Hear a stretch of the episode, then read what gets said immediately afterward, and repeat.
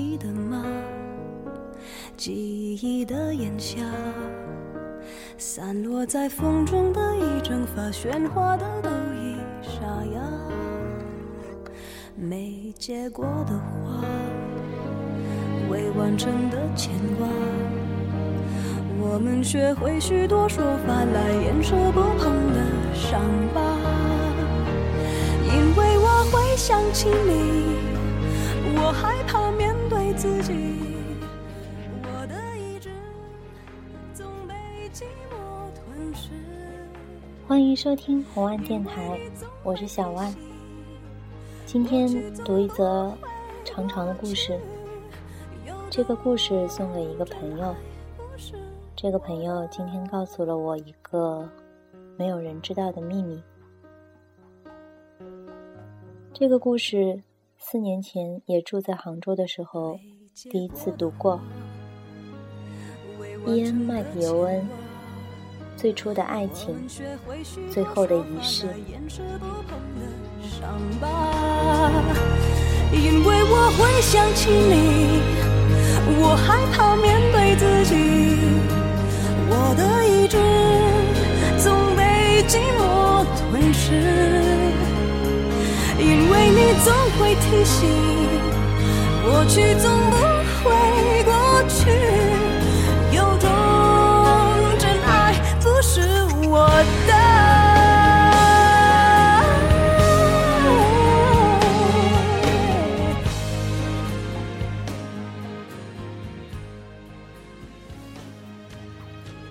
从夏日伊始，我们把轻薄的床垫抬到厚重的橡木桌子上，在宽敞的窗户面前做爱，直至此举中无显微。总有微风吹进房间，带来四层楼下码头的气息。我不由自主地陷入幻想，造物的幻想。事后，当我们躺在巨大的桌面上。那悠长的沉默里，我微微听到他在又跑又抓。这是我头一回觉察，这声响让我不安。我想和希瑟尔说说，才能放心。他没什么要说，他从不做抽象表述，也不评价环境，而是活在其中。我们望见海鸥在头顶的那方天空盘旋。或许他们一直都在高处看着我们，这才是我们的话题，对眼下稍作自娱的遐想。希瑟尔总是任由事情主宰自己，搅咖啡，做爱，听录音带，眺望窗外。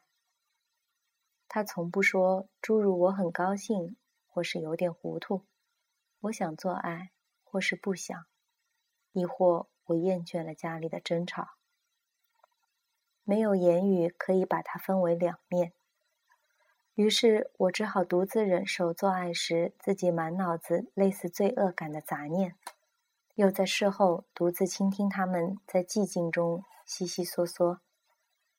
直到有天下午，希塞尔从小睡中醒来，从床垫上抬起头说：“墙后面是什么声音在挠？”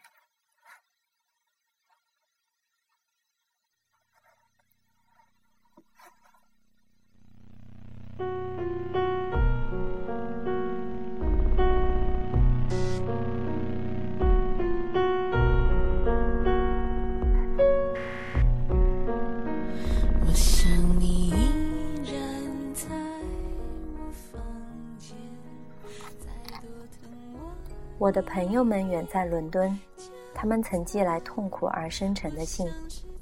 他们还会干什么呢？他们是谁？他们这是干嘛？他们和我一般大，十六七八岁。可是我假装不明白他们的意思。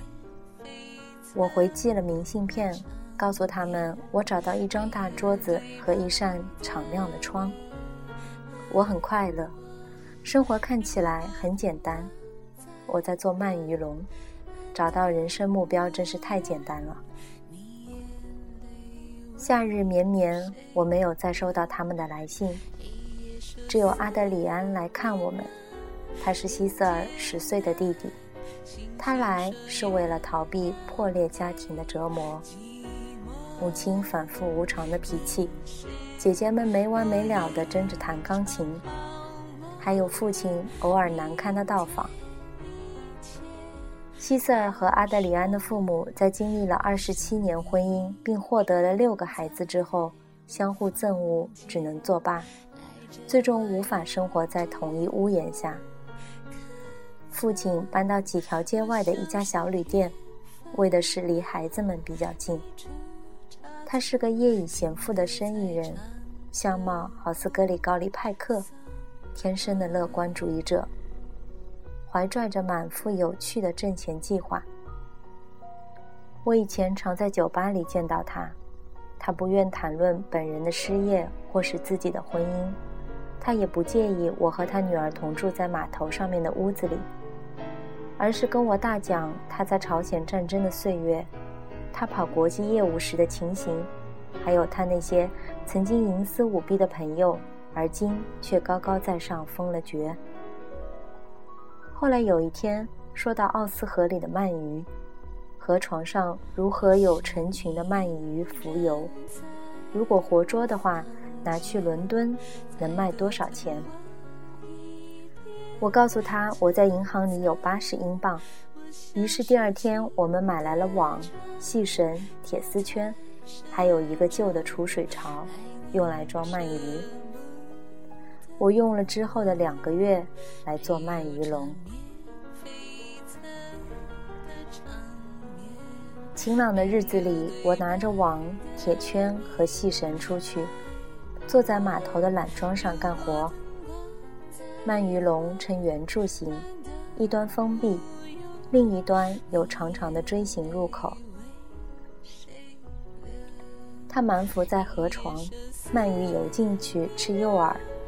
以他们退化的视力，是不可能再游出来的。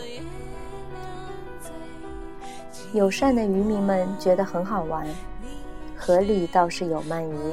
他们说：“你也能抓到几条，但你不能以此为生。潮汐很快就会把你的网冲走的。”我们会用铁舵，我告诉他们。他们笑着耸耸肩。并向我示范了一种更好的方法，把网绑定在铁圈上。他们也都认同我有权亲身尝试。当渔民们驾船而去，我却无心做活。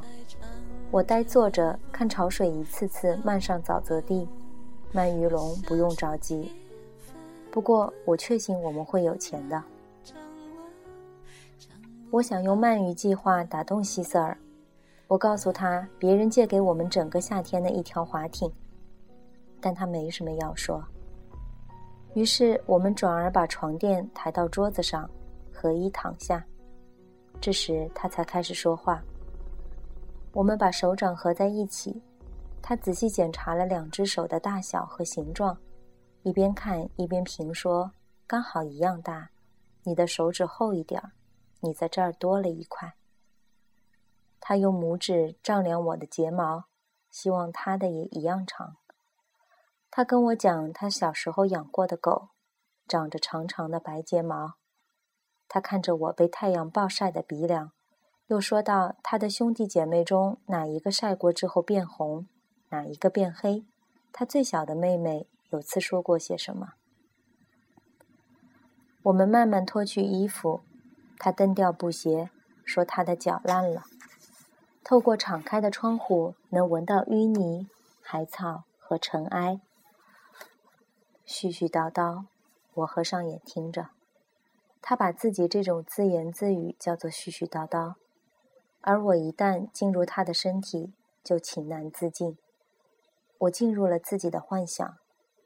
我那迅速膨胀的知觉，和我们能在西塞尔的肚子里孕育生命这一常识无法分割。我非常想要成为父亲。我想到的不是这个，而是卵、精子、染色体、羽毛、鱼鳃、爪子，那生命孕育之际的种种化学反应，在离我体间仅几英寸远的暗红色粘液上不可遏制地发生着。我的幻觉在于，当直面生命的力量和久远时，我是那么无以自持。单指这个念头，就令高潮来得猝不及防。当我告诉希瑟尔时，他笑了。哦，上帝，他说。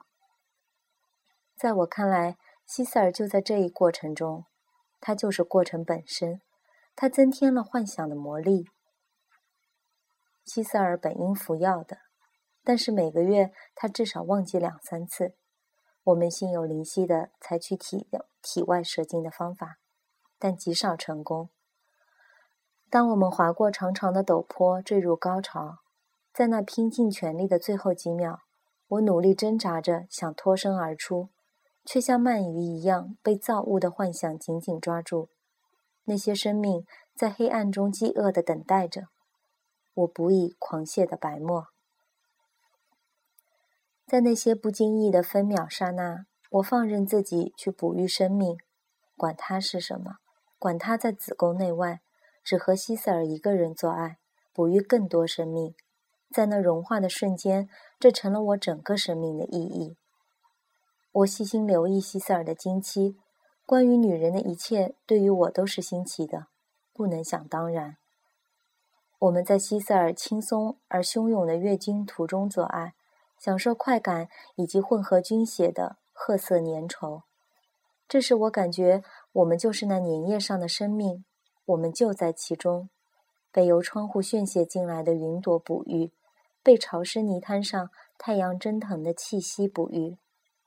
我对自己的幻想感到惶恐，我知道没有它，我将无法获得高潮。我问希瑟尔他会想些什么，他咯咯的笑。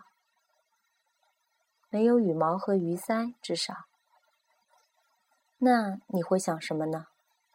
没什么，真的没什么。我再追问，他又退回沉默。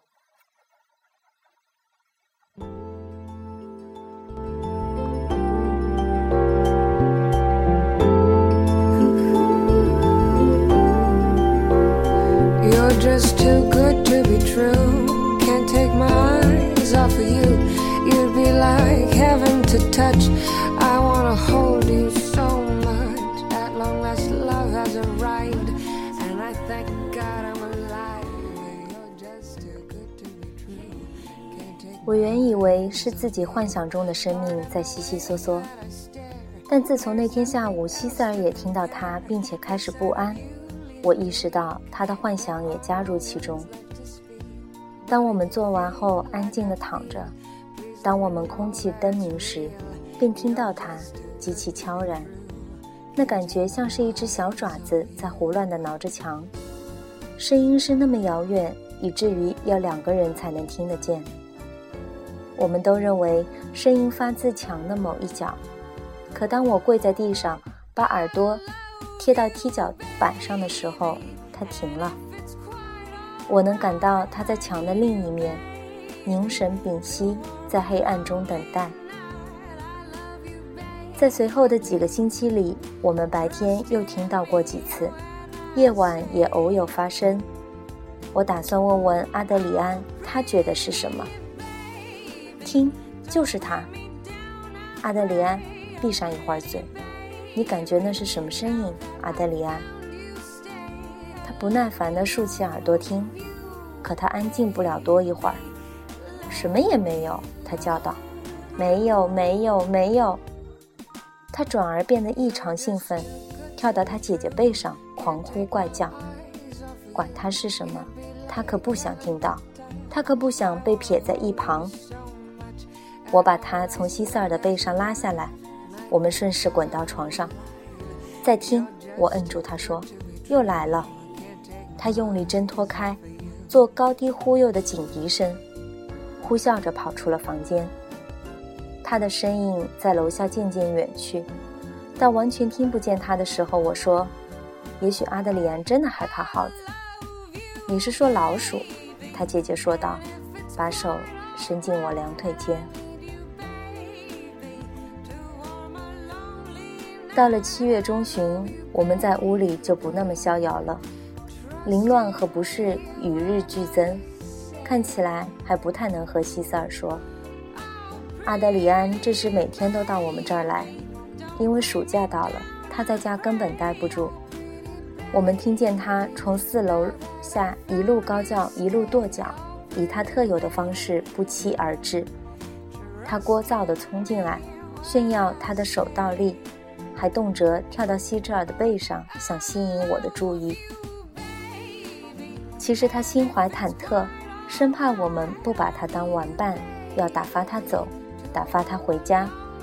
他也为再也弄不懂他姐姐而不安。曾几何时，他总是随时准备打架，他可是个打架的好手。我听他这么跟他的朋友吹嘘，并引以为豪。现在他姐姐完全变了个人，他没好气地推开他，他情愿一个人待着，什么也不做。情愿听录音带。他的鞋踩到他的裙子会惹得他很生气。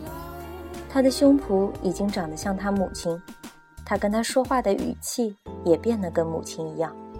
下来，安德里亚。好了，安德里亚。好了，现在不行，等会儿。他不愿相信这是真的。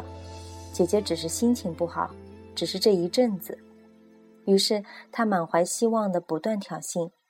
他多么渴望时光倒流到他父亲离家之前，一切都没有改变。他用小臂锁住希瑟尔的脖子，把他朝后拖到床上的时候，他的眼神落在我的身上，寻求鼓励。他以为真正的纽带在我们之间，两个男人对一个女孩。看不到鼓励，他也毫不理会，他都想疯了。希瑟尔从来不会赶安德里安走。他明白他为什么在这儿，不过这对他来说并不容易。有一回，历尽整个下午的折磨，希瑟尔几乎是哭着黯然离开房间。安德里安转过脸来对着我，挑起眉毛做害人状。我刚想和他谈谈，可他已经怪叫一声，摆出一副和我搏斗的姿势。希瑟尔也不会在我面前说他弟弟，他从不评判人。因为他从不做评判。有时，当我们听到安德里安上楼，他会瞥我一眼。只有他微微撅起的漂亮嘴唇，才流露出难以掩饰的心思。只有一个法子能让安德里安放过我们：他见不得我们身体接触，这样会刺痛他，真的会让他恶心。一看到我俩其中一个穿过房间朝另一个走去。他就会无声地向我们恳求，跑到我们中间，假装顽皮，想哄我们玩另一个游戏。最后实在没办法，他便抽风似的模仿我们俩，让我们看看自己的样子有多愚昧。最后他无法支撑，夺门而去，在楼梯口用机关枪扫射德国鬼子和年轻的情侣。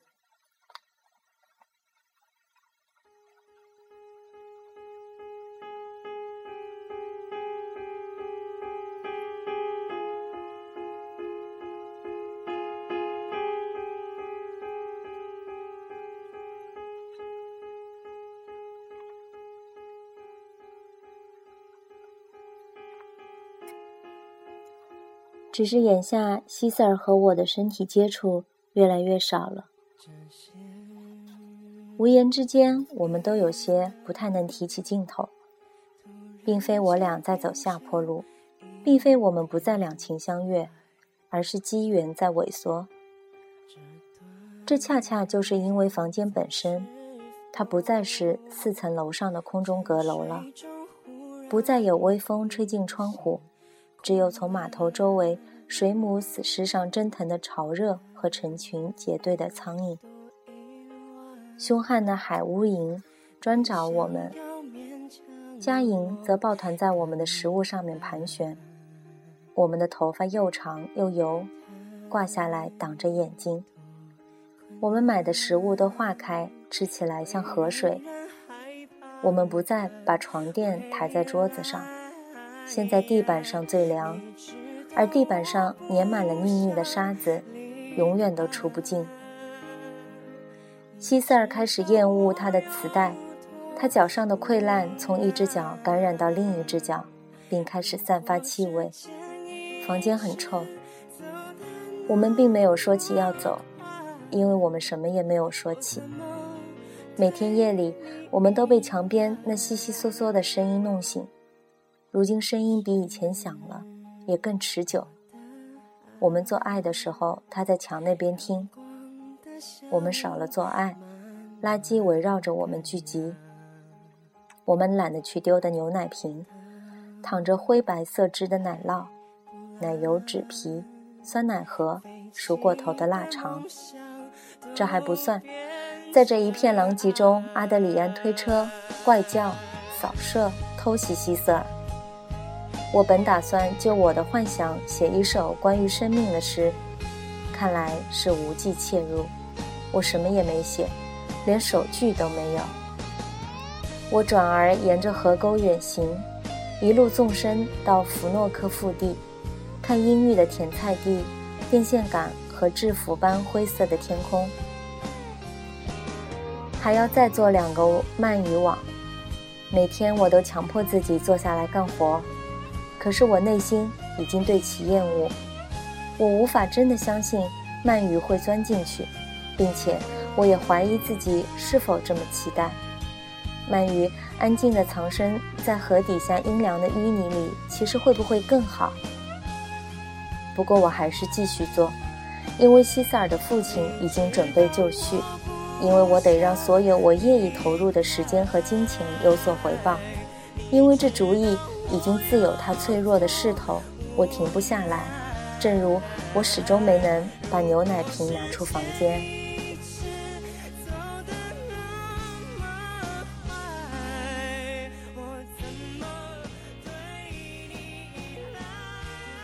这时，希瑟尔找了份工作。这是我看清，我们和别人没什么两样。他们都有自己的房子、住所、工作、事业，这就是所有其他人的生活。他们有间干净点儿的屋子，好点儿的工作。我们只是某个角落里正在打拼的一对。那是河对岸其中一所没有窗户的工厂，生产罐装水果和蔬菜。每天十小时，他要坐在机器轰隆的传送带边，不能交谈，抢在灌装之前把腐烂的胡萝卜捡出来。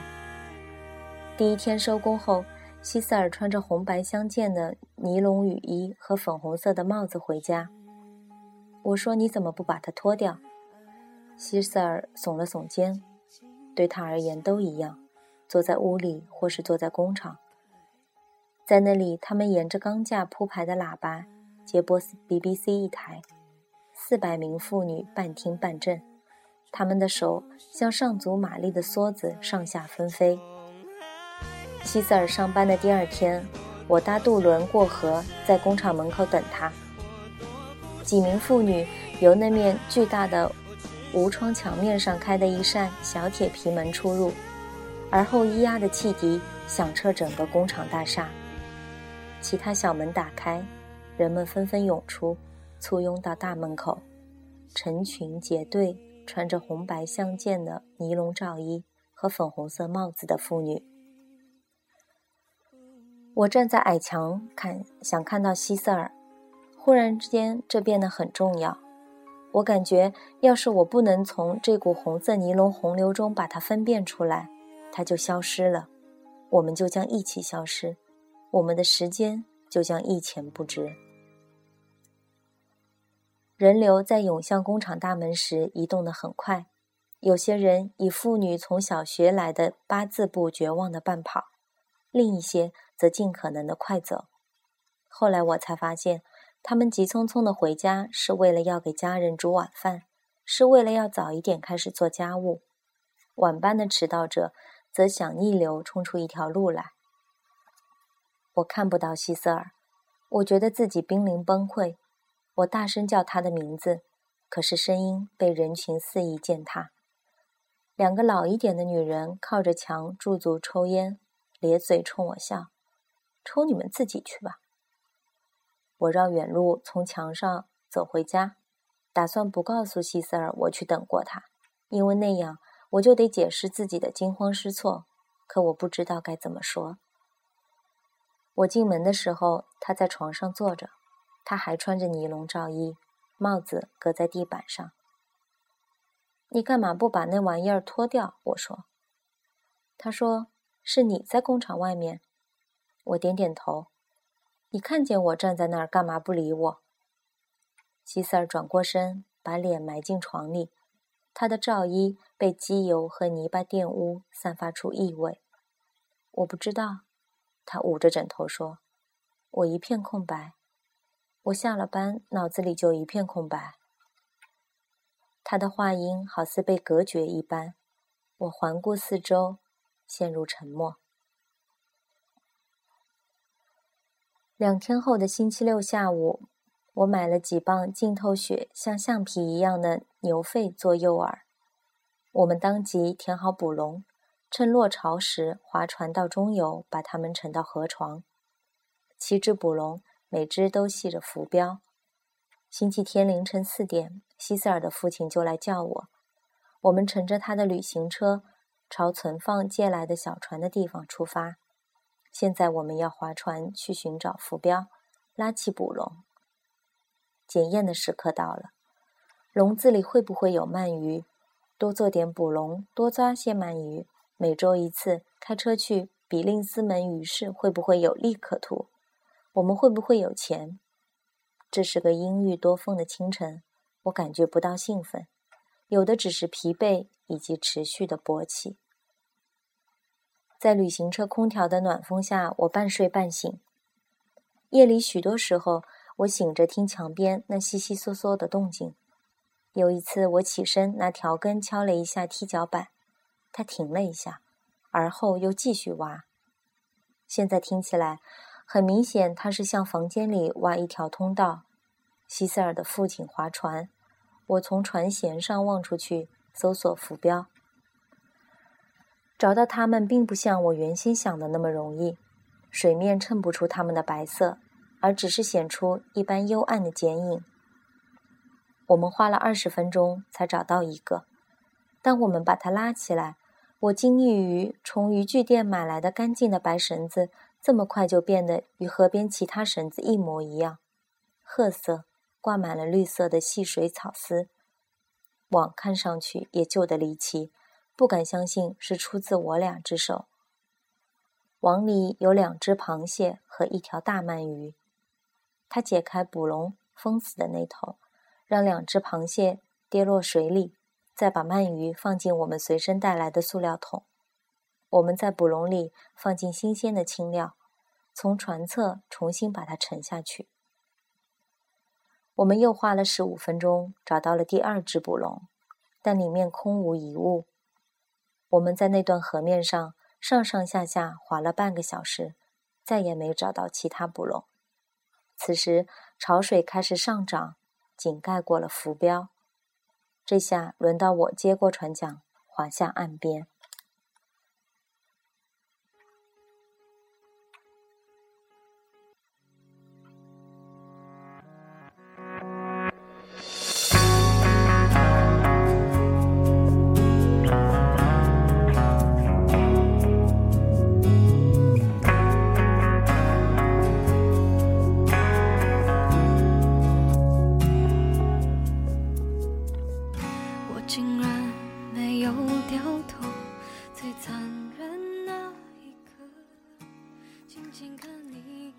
我们回到西塞尔父亲住的小旅店，他做了早餐。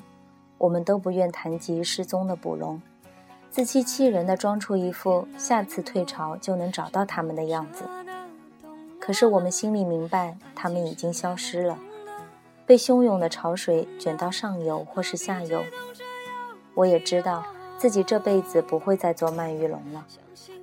我还知道，我的搭档将带着阿德里安做一次短暂的休假，他们下午就走。他们将参观军用机场，并预期以皇家战争博物馆作为旅行的终点。我们吃了鸡蛋、腌肉、蘑菇，还喝了咖啡。希塞尔的父亲又告诉我一个主意，既简单可行，又获利丰厚。虾在码头这一带根本不值钱，但在布鲁塞尔很贵。我们可以每个星期运两车过去。谈笑间，他轻松、友善、乐观。有一刻，我真觉得他这计划一定行。我喝完了最后一点咖啡。好了，我说，我想着需要考虑一下。我拎起装着鳗鱼的桶，至少这一条西塞尔和我可以吃。我的搭档在和我握手告别的时候，告诉我杀鳗鱼最稳妥的方法是先用盐把它埋起来。我祝他假日愉快，然后我们分了手，依旧心照不宣地假装我们中的一个会在下次退潮时撑船出去搜寻鳗鱼笼。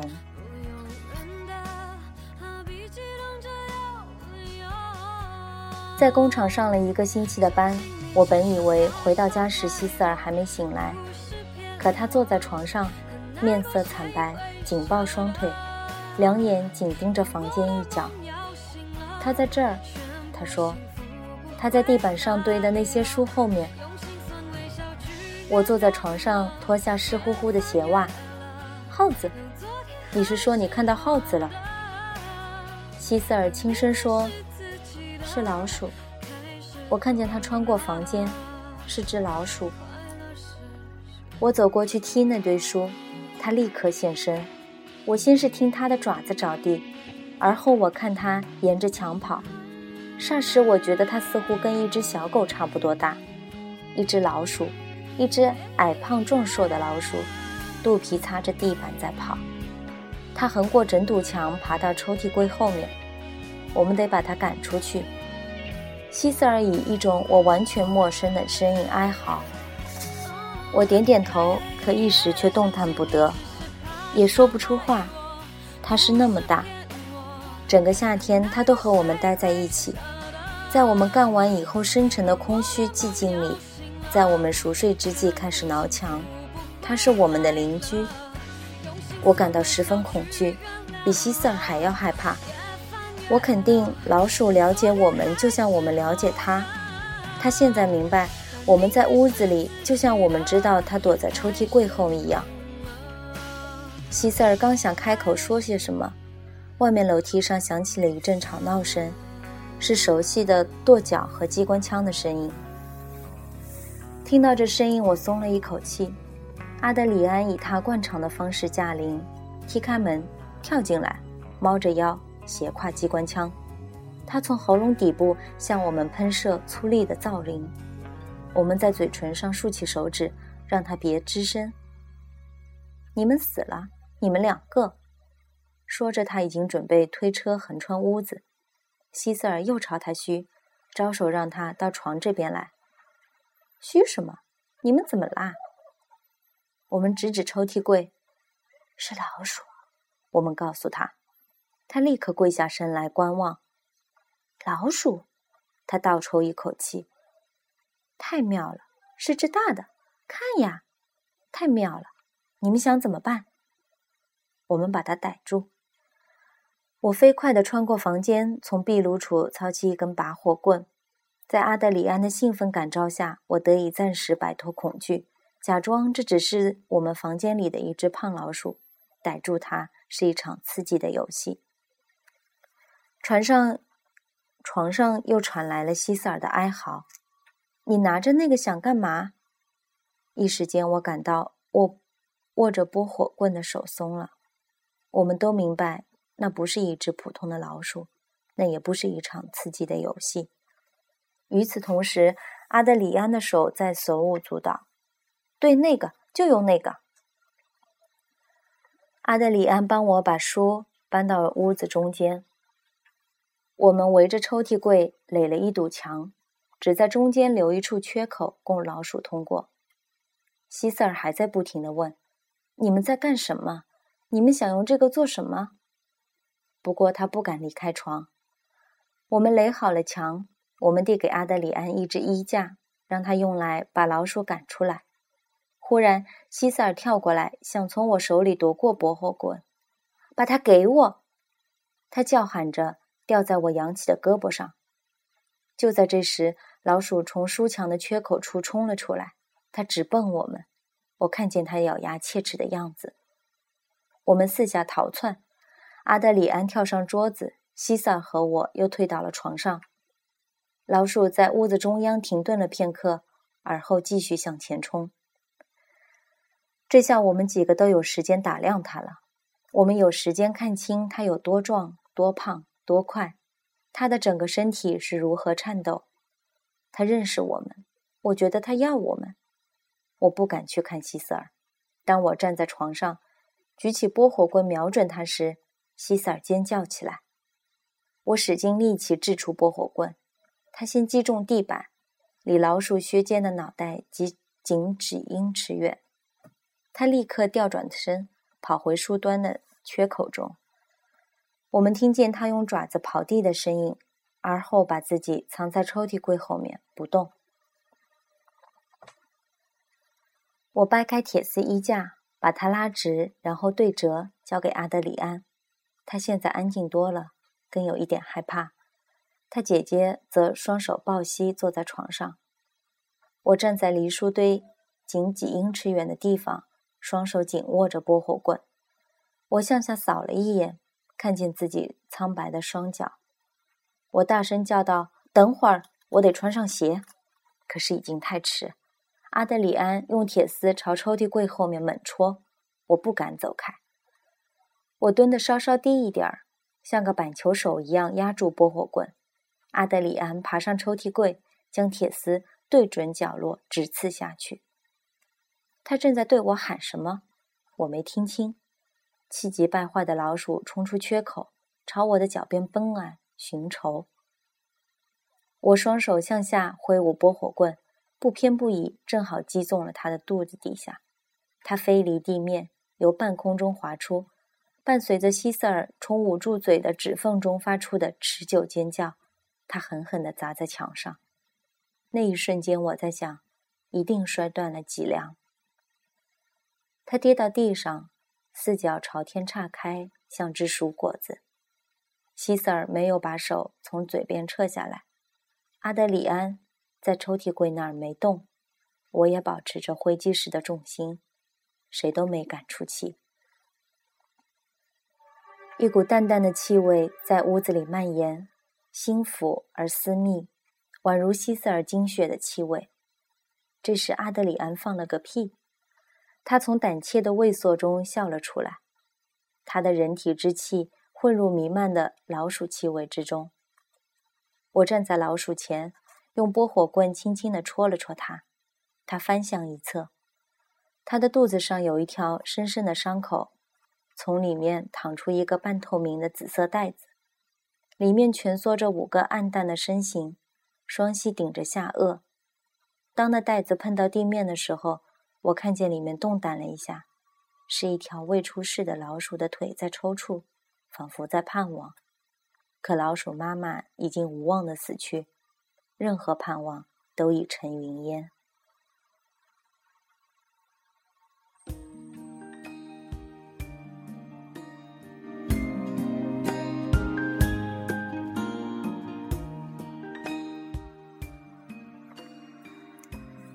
希瑟尔跪在老鼠旁边，阿德里安和我像保镖一样站在他身后。那情形似乎他拥有某种特权。他跪在那儿，长长的红裙子铺满四周。他用拇指和食指分开老鼠妈妈的伤口，把袋子塞进去，合上血肉模糊的皮毛。他继续跪了一会儿。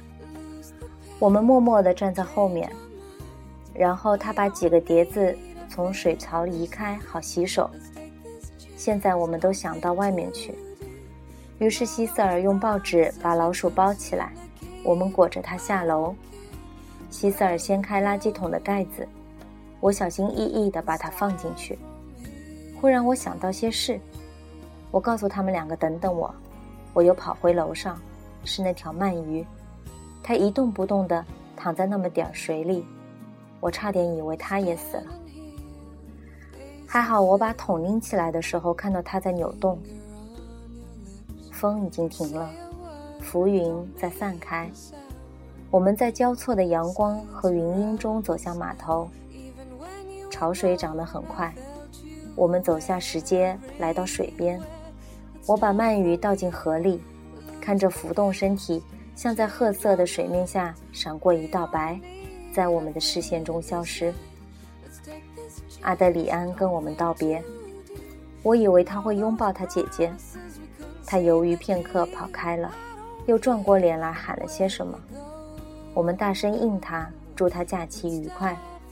回去的路上，希塞尔和我停下脚步，远望河对岸的工厂。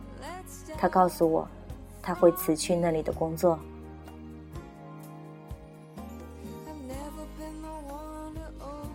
我们把床垫抬到桌子上，在敞开的窗前躺下，面对面，像夏日伊始那样。我们有一丝清风吹进，带来淡远如烟的秋天气息。我感到恬静，无比清澈。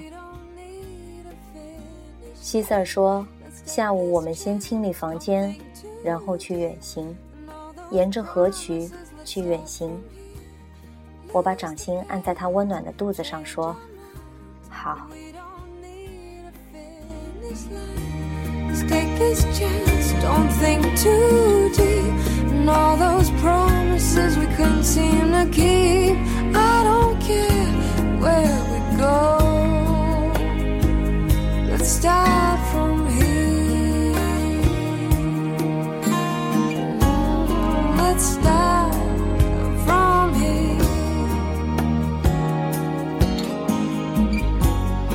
Let's start from here.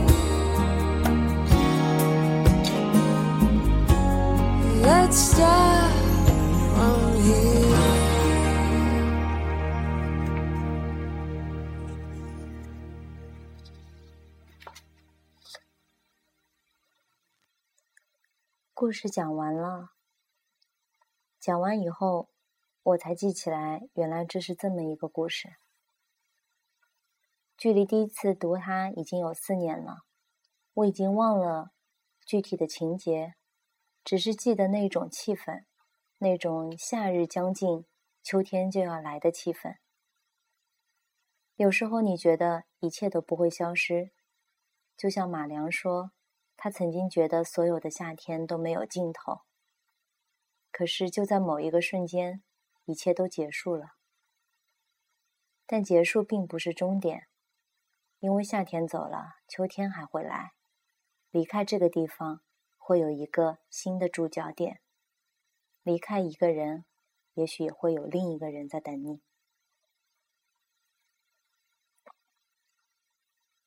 今天的故事就是这样。希望它没有打扰到你的睡眠，希望你能做一个好梦。感谢收听红湾电台，晚安。